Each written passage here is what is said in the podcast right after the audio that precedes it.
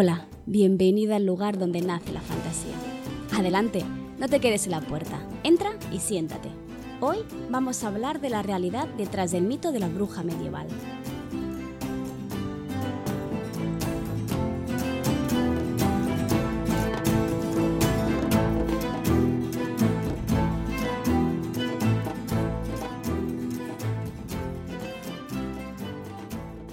Si eres asidua en mi página web o me sigues por redes, sabes que siempre estoy interesada en conocer el papel de la mujer en la historia pero que concretamente la figura de la mujer bruja me ha llamado la atención desde, bueno, desde siempre.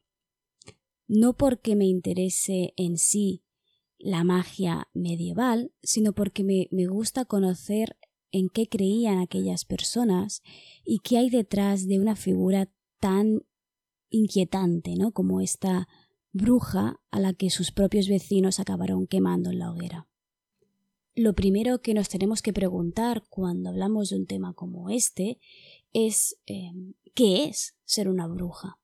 La respuesta más rápida podría ser deciros que el concepto de bruja, tal y como lo conocemos ahora, no se crea hasta finales de la Edad Media, principios de la Edad Moderna. Es por, eso que en la época media es difícil hablar de esta bruja sin que esté demonizada. Por lo tanto, nos encontramos ante dos conceptos distintos para referirnos realmente a la misma persona.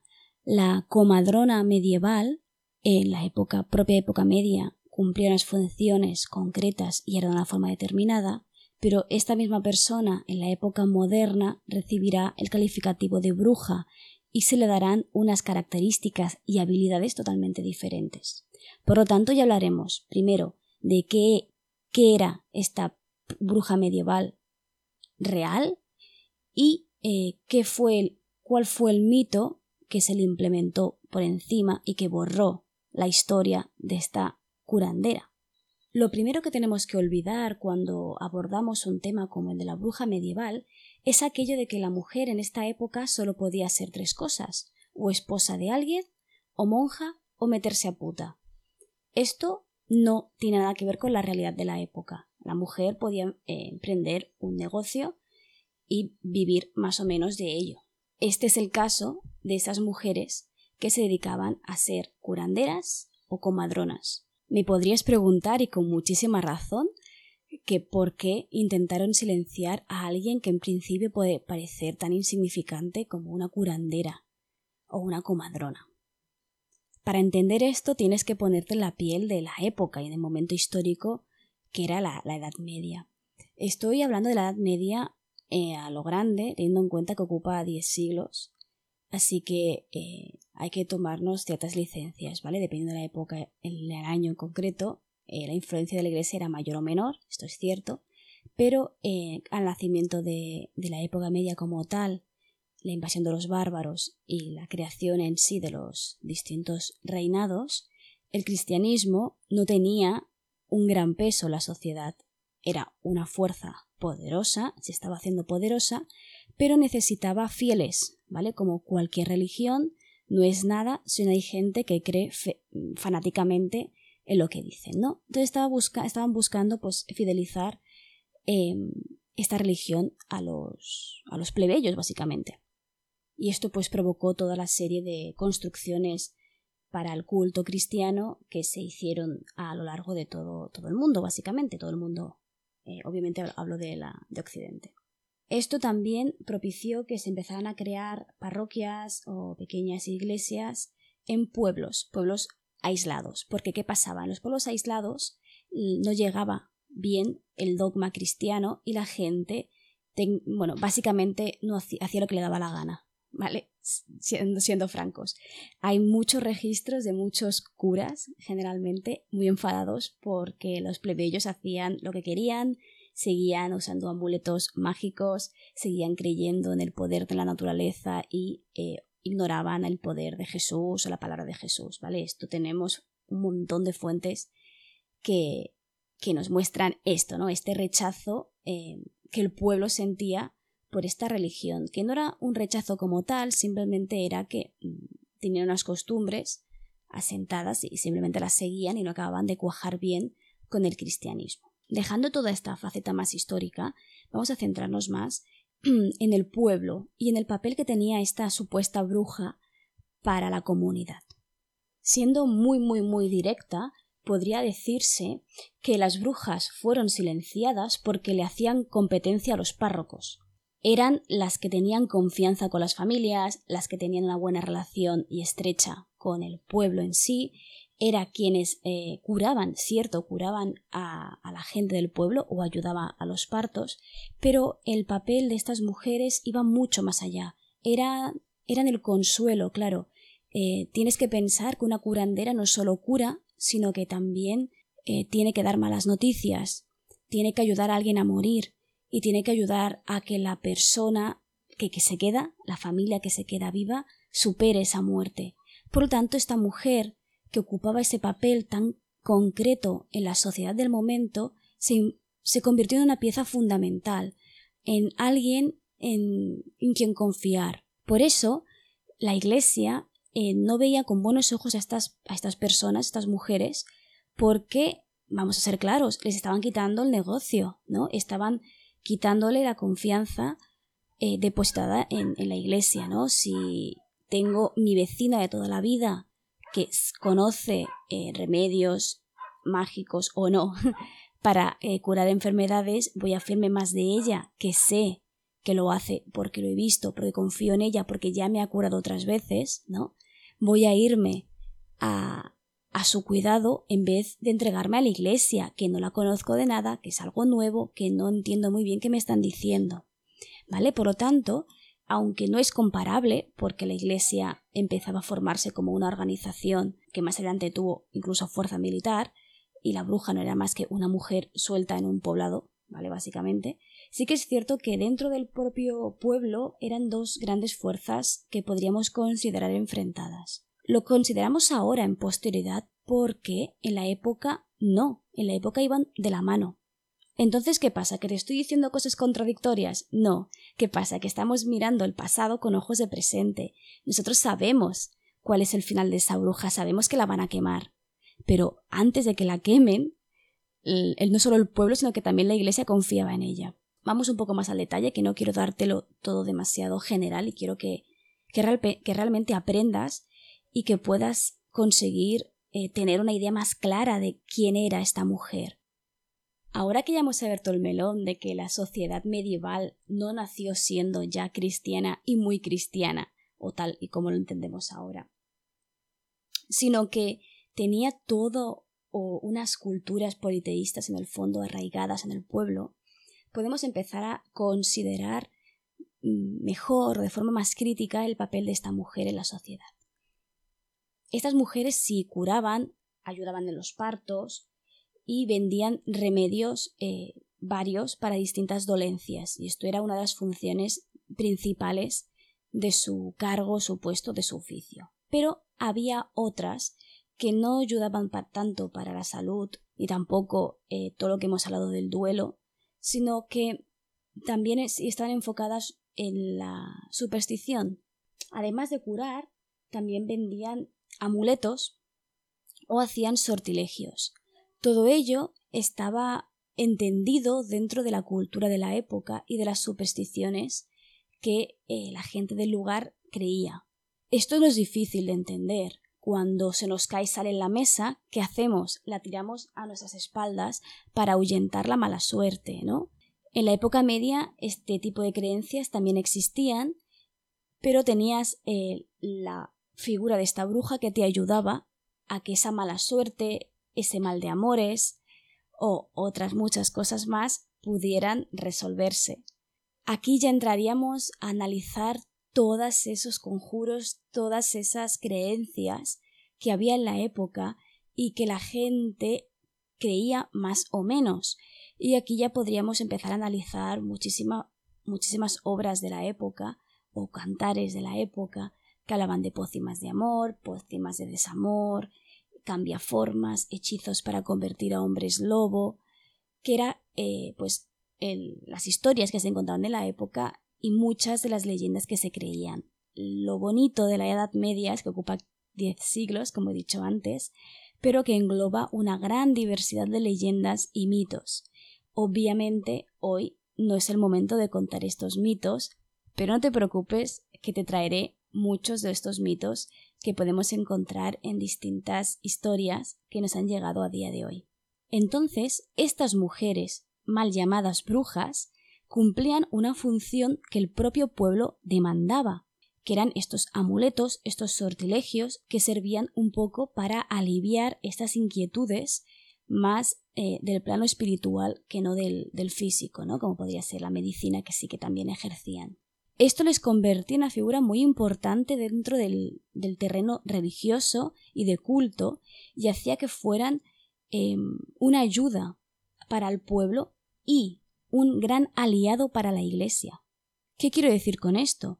Que en aquella época la Iglesia se apoyaba en esta figura de esta mujer. En muchas ocasiones la bruja ayudaba a la Iglesia o hacían eh, actividades en conjunto para el pueblo. ¿Por qué? Porque esta bruja no dejaba de ser una especie de guía espiritual del pueblo que confiaba en ella.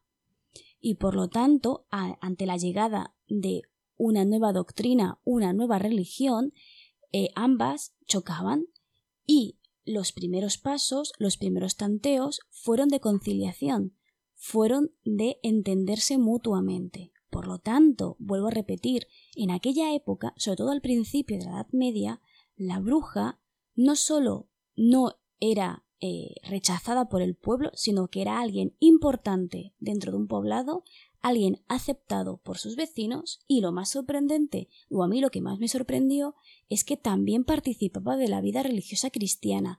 ¿Por qué? Porque la bruja medieval era cristiana, creyente cristiana, y Además, atendía, ayudaba a otros cristianos, ¿vale? Formaban parte de una misma comunidad religiosa. Generalmente se tiende mucho a creer que la bruja o era judía, por todo el estigma que tenía el pueblo judío en aquella época, y que aún, bueno, aún sigue teniendo, o era musulmana, o directamente eh, era la mujer ermitaña de los bosques, una especie de leyenda celta extraña, y no, la bruja era cristiana, vivía con sus vecinos y creía lo mismo en lo que creían sus vecinos, y que la Iglesia estaba aprendiendo para eh, llevar un poco a su terreno, como ya veremos que hará a finales de la Edad Media. Para mí eso es lo más sorprendente. No sé si a ti lo sabías, no sé si te ha llamado la atención, pero a mí me impactó muchísimo que esta imagen que tenemos de la bruja rechazada, repudiada, maltratada, por sus convecinos y sobre todo por la Iglesia, sobre todo al principio, no solo no fuera así, sino que fuera todo lo contrario. pues después, de esto, lo más lógico es que te preguntes cómo una cosa desencadena la otra, ¿no? Cómo una sociedad más o menos abierta a distintos puntos de vista en una situación de más o menos debate con supersticiones y otras creencias, llega al punto de matar a la persona en la que cree, en la que confía, de matar, estamos hablando de un asesinato, de matar a alguien y mandarla a la hoguera, de alguien que era tan importante para la sociedad, ¿no? ¿Cómo se llega a ese punto? ¿Qué hace que un pueblo deje de confiar en esta mujer para confiárselo todo a la Iglesia? Este cambio en la mentalidad de las gentes no se da hasta la época moderna.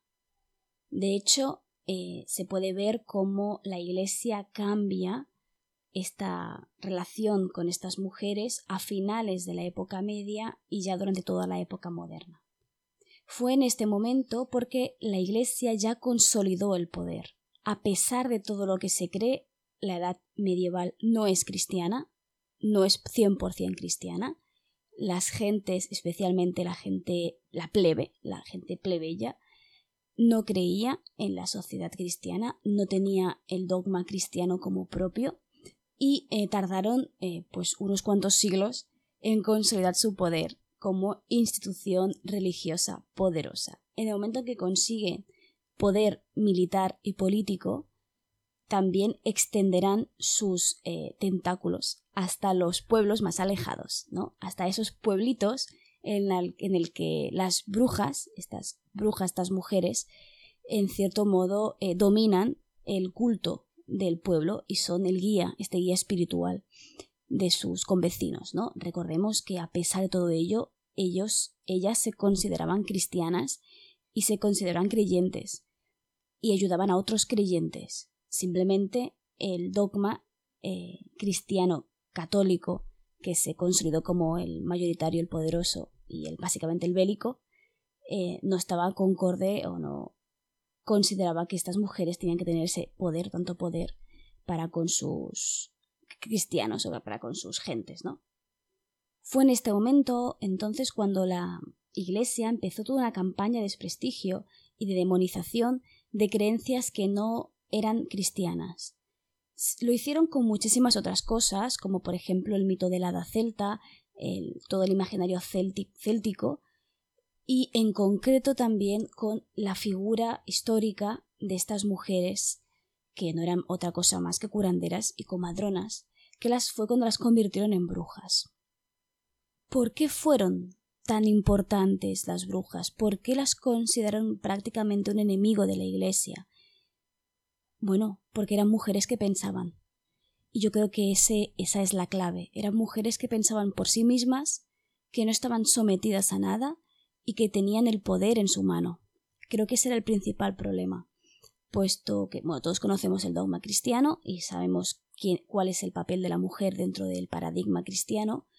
Por lo tanto, empezaron a hacer eh, propaganda negativa de esta figura de la bruja. Te voy a hablar un poco en general de todo lo que se hizo, no voy a entrar tanto en detalle porque mi campo no es la historia, por lo tanto, prefiero hacerlo general y llevarte, guiarte para que leas historiadores que no eh, apropiarme yo de este papel que no debería ser mío. ¿Vale? Entonces, vamos a ver qué fueron. Eh, cuáles fueron los pasos que siguió la iglesia para conseguir lo que, bueno, lo que ha conseguido que tú ahora mismo te creas que la bruja era lo que realmente no era.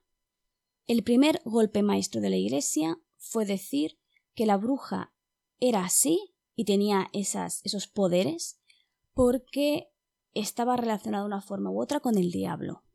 Esta fue la gran relación que estableció que las brujas eran demoníacas y eran malvadas.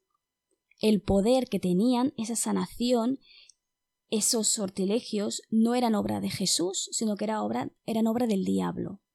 Y en este momento era cuando eh, se daba la vuelta a todo. No buscaban tu salvación, buscaban que fueras al infierno, te mentían, te manipulaban y podían llegar a hacer eh, grandes cosas con solo mirarte a los ojos.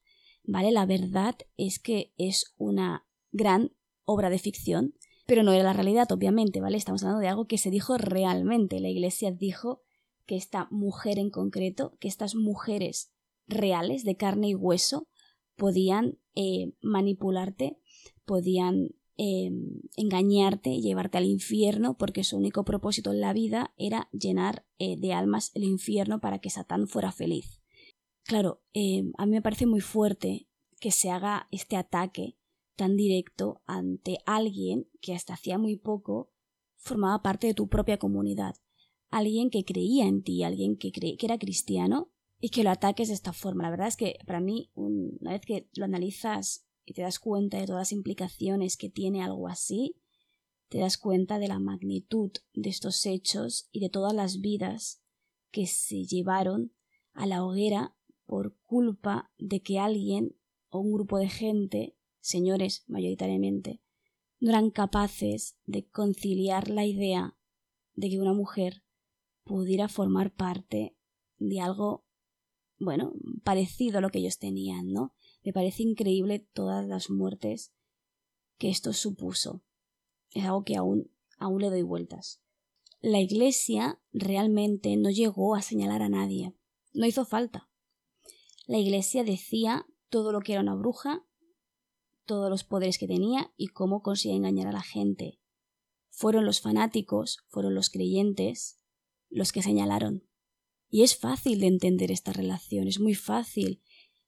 la Iglesia ha, estado diez siglos, diez siglos que se dice pronto, ¿eh? estamos hablando de diez siglos, asentando un poder y unas creencias muy concretas, consiguiendo que la gente abandone unas eh, prácticas, digamos, paganas para centrarse en el culto cristiano y creer lo que sería pues la palabra de Jesús, el catolicismo, la iglesia, la institución como tal.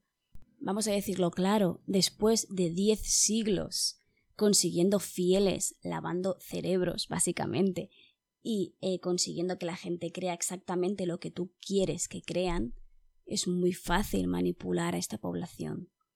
Estamos hablando de la época moderna, no de la época media. En la época moderna el pueblo ya estaba subyugado a, una, a un catolicismo, ya creía fervientemente y de forma fanática lo que decía la Iglesia. Y esto hay que tenerlo muy en cuenta. En la época media no estaba consolidado este poder y por eso todo lo que hicieron lo hicieron al acabar la época media y durante toda la época moderna.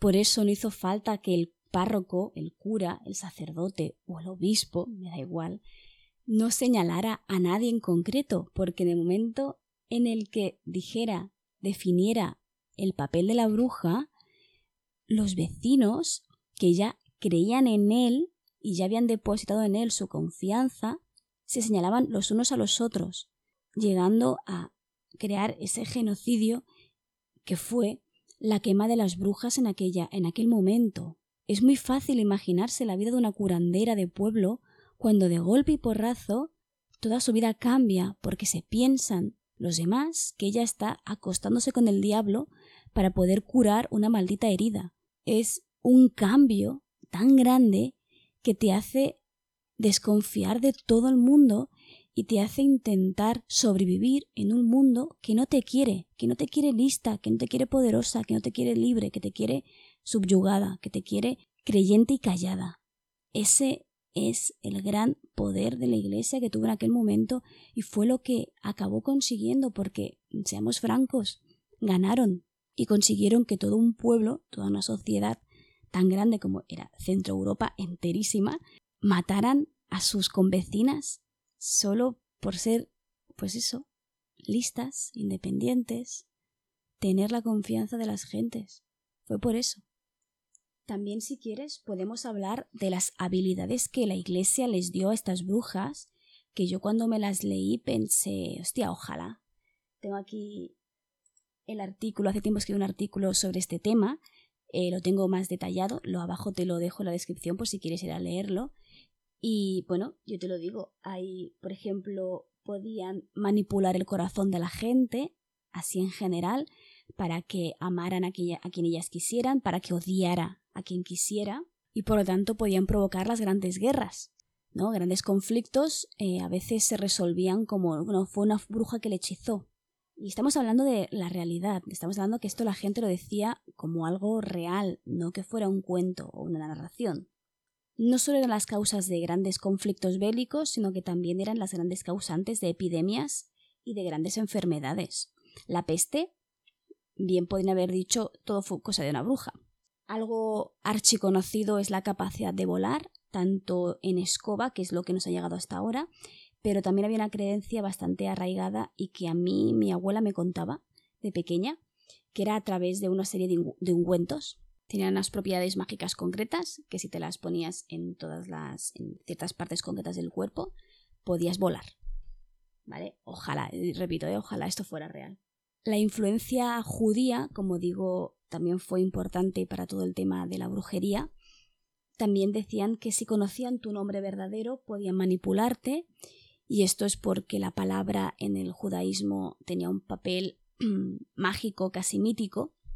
Bien, si no lo conocéis, em, el nombre de Dios no se conoce, es sagrado, porque se entiende que conocer el nombre de algo es poder dominarlo y nadie puede dominar ni conocer realmente a Dios, ¿no? Y por lo tanto se relacionó la brujería rápidamente con esta, esta idea de los nombres, la importancia de los nombres, y de aquí nos viene nuestra magia en fantasía la nominalista, por ejemplo, que encontramos en Ursula Le Guin, nos vendría de esta vertiente histórica, real y que tiene su origen en la cultura judía. Ya por último, que es a mí la que más me llama la atención, es que también se creía que las brujas podían comunicarse y controlar a los animales, incluso cambiar su forma en animal o provocar que otros cambien su forma a un animal, como podría ser el gran mito del, hombre lobo medieval, que es también muy interesante que te traeré un día, porque seguro que te hará mucha gracia ver lo, curioso de, de esas historias. Por lo tanto, vemos como la bruja empieza siendo algo apreciado, algo incluso adorado por algunos, algo totalmente desprestigiado por culpa, o bueno, por culpa no, a causa de ser eh, justamente eso, de ser apreciadas, es lo que les, les propicia su, final eh, trágico.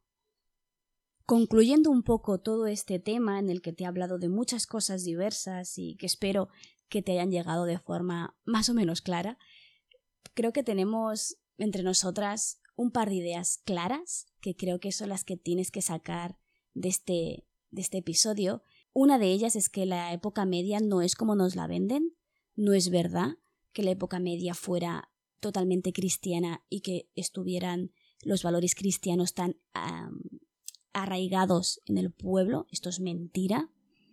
La segunda es que las brujas formaban parte de la comunidad cristiana del momento, que eran respetadas, que eran eh, cuidadas tanto por el pueblo como por la iglesia y que tenían un lugar respetable en la sociedad puesto que ofrecían un servicio que todos necesitaban.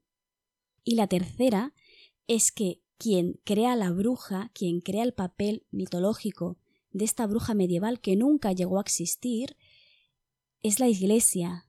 Es la iglesia para combatir a estas mujeres, estas curanderas, que les hacían, en cierto modo, no la competencia, pero que defendían una forma de vida, una forma de pensar, una forma de relacionarse y de crecer como personas, como mujeres libres, que no gustaba y que no convenía a la Iglesia.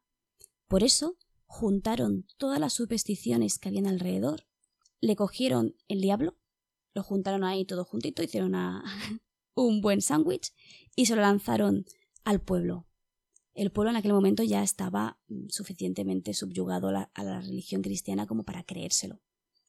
Pero realmente, si nos basamos en las fuentes que tenemos y en la realidad de la época media, las brujas eran personas importantes en la época, queridas, apreciadas y cuidadas. Y eso es lo que nos tenemos que fijar, y es lo que tenemos que tener en cuenta, y es lo que tenemos que pedir. Tenemos que pedir a nuestros escritores que escriban más historias de brujas reales, de lo que fue realmente la época media para ellas, y no esta idea, esta historia descontextualizada que creó la, la Iglesia.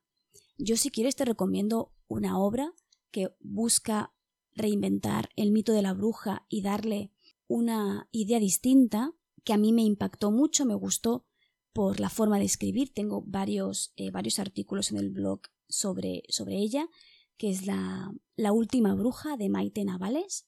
Te dejaré abajo un link por si quieres ir a consultarlo en Amazon, que trata la historia de una, la, bueno, de la última bruja, se trata de una especie de criatura, en este sentido obviamente es fantasía, así que la bruja sí que tiene poderes mágicos, pero no tiene nada que ver con el diablo, sino que es una conexión más espiritual con la naturaleza y te explica eh, esos cambios que sufrió esta curandera, que eh, en, este, en, este, libro sí que tiene poderes mágicos, pero que no deja de ser una curandera, cuando toda, toda la sociedad empieza a cambiar y empieza a verla como un diablo, como alguien satánico, en vez de, de lo que realmente era.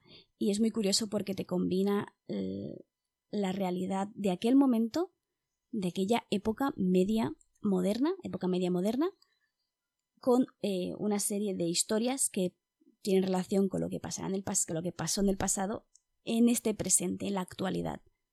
Y ya está, eso es todo por hoy. Quería traerte este, este mito que está tan arraigado en nosotros y que siempre lo creemos como algo cierto, pero que no fue así, que fue una gran, una gran matanza de mujeres que no tenían nada que ver con lo que la iglesia estaba contando. Y, y nada, espero que hayas disfrutado del episodio de hoy, espero sobre todo que hayas aprendido mucho. Si te lees el libro, coméntamelo. Estoy por redes, por Twitter suelo dar mucho la lata todos los días, así que si, me lo, si la lees y quieres comentarlo, di simplemente ábreme y lo comentamos. Y eso es todo por hoy. Nos vemos el martes que viene a la misma hora. Y, y lo de siempre, recuerda que en este pequeño espacio siempre serás bienvenida.